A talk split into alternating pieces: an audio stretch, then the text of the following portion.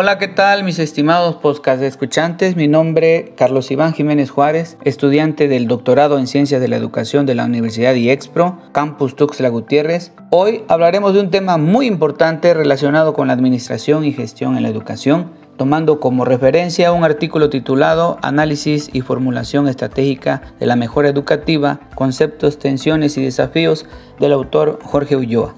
Para organizar nuestra plática lo dividiremos en cinco temas. En primer lugar, definiremos a la planificación estratégica. ¿Qué es? Chiavenato 2010 define la planificación estratégica como el proceso de formular estrategias e implementarlas por medio de planes tácticos y operacionales. Navajo 2009, por su parte, plantea que es una herramienta de diagnóstico, análisis, reflexión y toma de decisiones acerca del quehacer actual. Sin duda, dos conceptos muy puntuales sobre lo que es la planificación estratégica. Una planificación eh, se basa en el análisis de necesidades, donde uno de los desafíos es el de fortalecer las capacidades de los líderes educativos eh, para que ellos conduzcan el, proceso de análisis y formulen también las estrategias para organizar cuestiones administrativas, pedagógicas o de mejoramiento de infraestructura,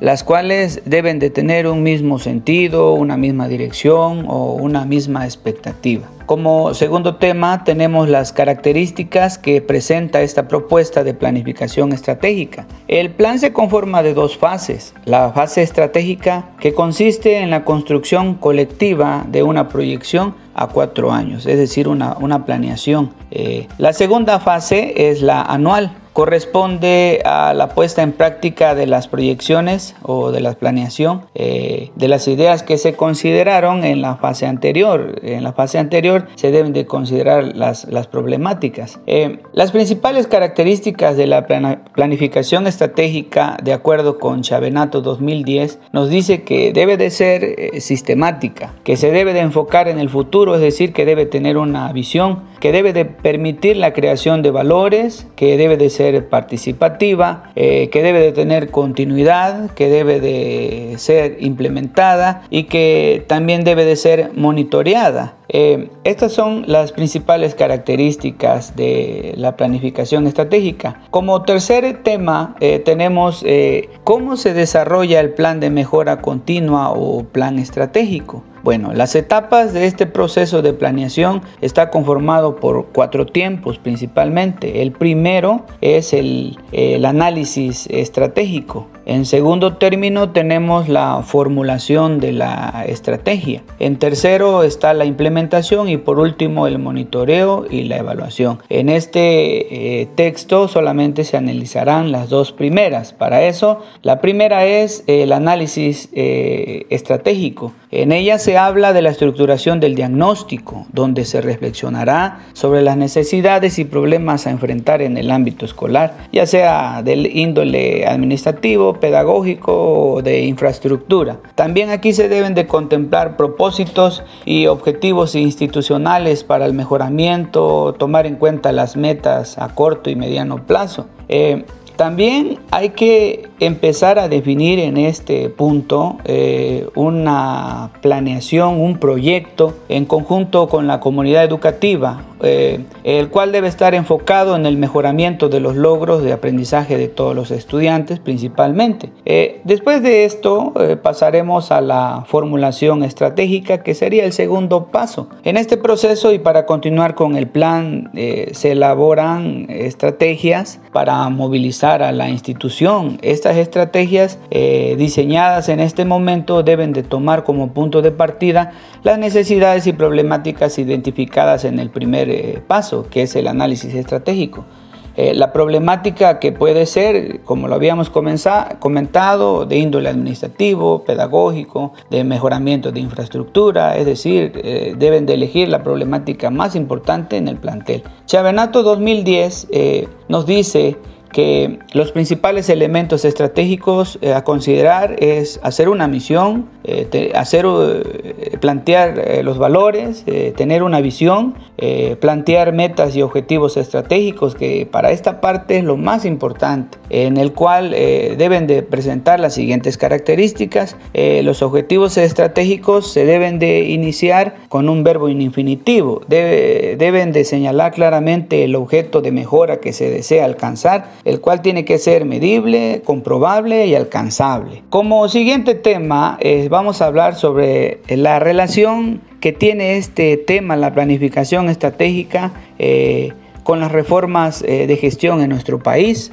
bueno, para eso investigué y en uno de los 11 documentos ejecutivos de política educativa publicado por el Instituto Nacional para la Evaluación del Sistema Educativo México y específicamente en un tomo, el tomo número 4 que se titula Políticas para mejorar la gestión educativa en México, nos menciona que en nuestro país se han realizado diversos estudios en todo el mundo sobre lo que es la organización y administración y se menciona que se tiene evidencia de casos exitosos e incluso en escuelas que están en contextos socialmente En este mismo texto menciona que Chile sirve de modelo y se retoma de este país esta estrategia de plan de mejoramiento educativo. Y no solo de este país se, se han retomado modelos, sino también, por ejemplo, la autonomía curricular de Finlandia, el Plan de Desarrollo Escolar de Brasil, Programa GEMA de Argentina y recolectores líderes transformadores de Colombia. Entonces, desde mi perspectiva, nos encontramos ante un rompecabezas que el sistema educativo nacional ha organizado y ha reformulado, tomando desde otros países a manera de un Frankenstein educativo de gestión y administración,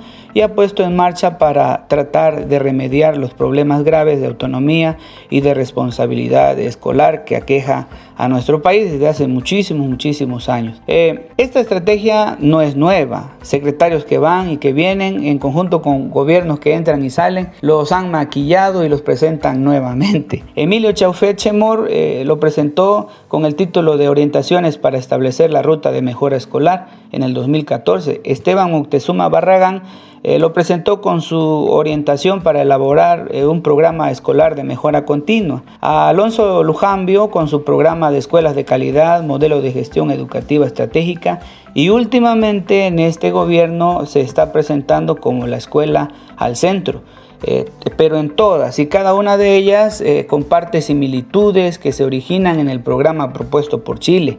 Todas las antes mencionadas e implementadas por diferentes secretarios de educación hablan de la calidad educativa, del liderazgo, del trabajo compartido, de la planeación que debe de partir del diagnóstico, de la problemática detectada, que hay que fijar metas, objetivos, calendarizar a largo y a corto plazo, darle seguimiento y, evaluar. Pero lo voy a dejar hasta aquí a opinión de nuestros este, escuchantes y voy a pasar al siguiente tema que se titula estrategias de mi ámbito laboral, y tomando en cuenta eh, las dos primeras dimensiones o etapas del proceso de planificación estratégica, es decir, cómo voy a implementar esta, esta planificación estratégica en mi ámbito laboral. Y para ello debo de decir que actualmente me encuentro trabajando en la Escuela Primaria Venustiano Carranza con clave 07DPR 1354Y con turno vespertino ubicado en Copainalá, Chiapas, una escuela de organización tetradocente con una población estudiantil de eh, más o menos unos 90 alumnos. Eh, como primer punto, que es el análisis estratégicos y como parte de este apartado, eh, generamos un diagrama de Ishikawa que nos permitió realizar un análisis pertinente para detectar el problema o nudo crítico y para ello detectamos que el liderazgo deficiente en mi escuela. El equipo directivo y técnico presenta prácticas asistemáticas de liderazgo, a lo que es evidente atender antes de cualquier cuestión. Eh, se tiene que reforzar el liderazgo en mi escuela, mi director y nosotros, el equipo técnico, debe de conocer el qué hacer eh, de la tarea de un dirigente y para eso tener una, una visión, una misión clara. Eh, como acto seguido, hubo la necesidad de pensar en los objetivos estratégicos, los cuales también se plasmaron en el diagrama de Ishikawa. Estos objetivos estratégicos deben realizarse y enfocarse para la mejora de las prácticas de liderazgo, en los cuales se tomaron en cuenta cuenta eh, ocho, aspectos. El primero es en materia técnico-pedagógico. Eh, el segundo es en materia de organización escolar, en materia de control escolar, en materia de recursos materiales, en materia de recursos financieros, en materia de supervisión, en materia de extensión educativa y en materia de recursos humanos. Ocho ámbitos en los cuales hay que poner atención y de ahí generar los objetivos estratégicos que nos guiarán en este arduo camino. Eh, como siguiente paso eh, está la formulación estratégica y para eso eh, mi escuela le generé su misión, su visión y sus objetivos. la misión es brindar en el plantel el servicio de educación básica de calidad con sentido humano que fortalezca los valores, el amor a la patria, que desarrolle las capacidades, habilidades, destrezas y actitudes y aptitudes en los niños y favorezcan la formación de seres humanos competentes con el contexto personal, familiar y social. Eh, la visión eh, de mi escuela es ofrecer un servicio educativo con calidad, respeto y equidad para el desarrollo integral personal de los alumnos, ser un plantel con una organización estratégica con capacidad de dirigir con firmeza los retos de mejora continua. Como los objetivos eh, definimos que es eh, organizar, desarrollar, controlar y evaluar la operatividad de los servicios que presta nuestra escuela. Y para cerrar esta plática es necesario que recordemos que el éxito de una innovación no solo depende de la validez de la formulación o de la pertinencia de los objetivos que se planteen, sino también de los procesos de apropiación que los sujetos involucrados tengan. Esto quiere decir que la organización escolar no solo depende de la voluntad de cambio de los actores involucrados, sino también de factores institucionales que lo condicionan y determinan. Bueno, mis queridos amigos escuchantes, por mi parte ha sido todo. Espero que en este día hayan aprendido un poco sobre la organización de un plantel bajo el método de planeación estratégica. Me despido de ustedes, cuídense mucho, que Dios me los bendiga. Hasta la próxima, adiós.